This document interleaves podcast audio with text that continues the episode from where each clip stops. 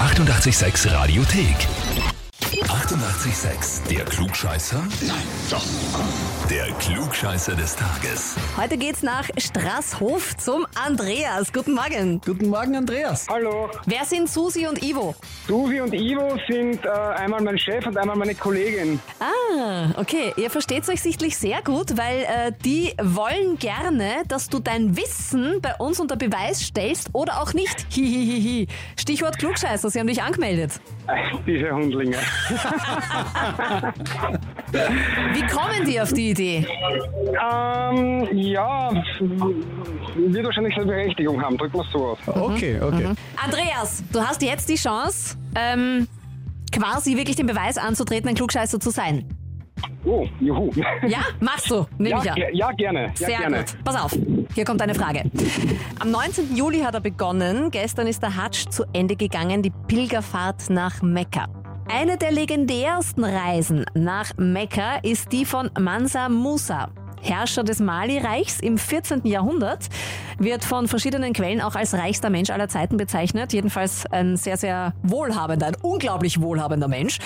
Legendär wurde unter anderem eben seine Reise nach Mekka, auf der er einen folgenreichen Zwischenstopp in Kairo eingelegt hat. Und da ist dort etwas passiert. Ich möchte von dir wissen, was? Entweder A. Der hat dort so viel Geld ausgegeben, dass Kairo eine Inflation und darauf folgende Wirtschaftskrise erlebt hat. Oder B. Er hat dort so viel Geld ausgegeben, dass die damals ziemlich arme Stadt wieder aufgeblüht ist und zu einem kulturellen Zentrum wurde. Oder C. Er wollte eine Pyramide kaufen. Das hat allerdings den dortigen Regenten so beleidigt, dass er dem Mali-Reich den Krieg erklärt hat.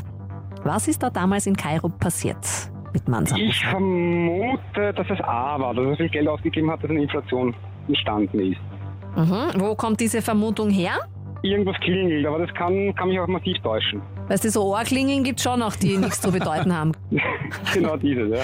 Aha, und du verlässt dich da drauf. Ja, mein Gefühl sagt mir das ja. Dein Gefühl sagt vollkommen richtige Sachen. Das stimmt. Das stimmt. Er hat tatsächlich diese Stadt Kairo mit so viel Gold überflutet. Er war so großzügig, dass äh, Kairo, dass die Währung in Kairo eine totale, einen totalen Wertverlust erfahren hat. Und er, ich glaube, die Stadt hat dann so eine 10- bis 12-jährige Wirtschaftskrise erlebt. Juhu, ich hab das Heferl. Ja. Das werde ich in Ehren halten und mit, mit Stolz tragen in der ganzen Firma. Du kriegst auch noch eine Urkunde obendrauf. Perfekt. Kannst du ins Büro hängen? Da habe ich eine Montage im Prinzip, aber ich werde ihn auf den, den, den Werkzeugkoffer legen im Prinzip und jeder, der vorbeikommt, den werde ich unter die Nase reiben. Sehr schön. Sehr gut. Liebe Grüße an Chef und Kollegin. Ich glaube, das wird noch ein Nachspiel. Sehr gut. Hoffentlich, hoffentlich. Ihr werdet Anmeldungen bekommen. Großartig, das, Das wollten wir hören. Und wo sind die Klugscheißerinnen und Klugscheißer in eurem Umfeld? Äh, Chef, Familie, Kolleginnen, Kollegen, alles geht. Einfach anmelden auf radio886.at. Die 88,6 Radiothek. Jederzeit abrufbar auf radio886.at. 88,6. Eighty-eight, sex.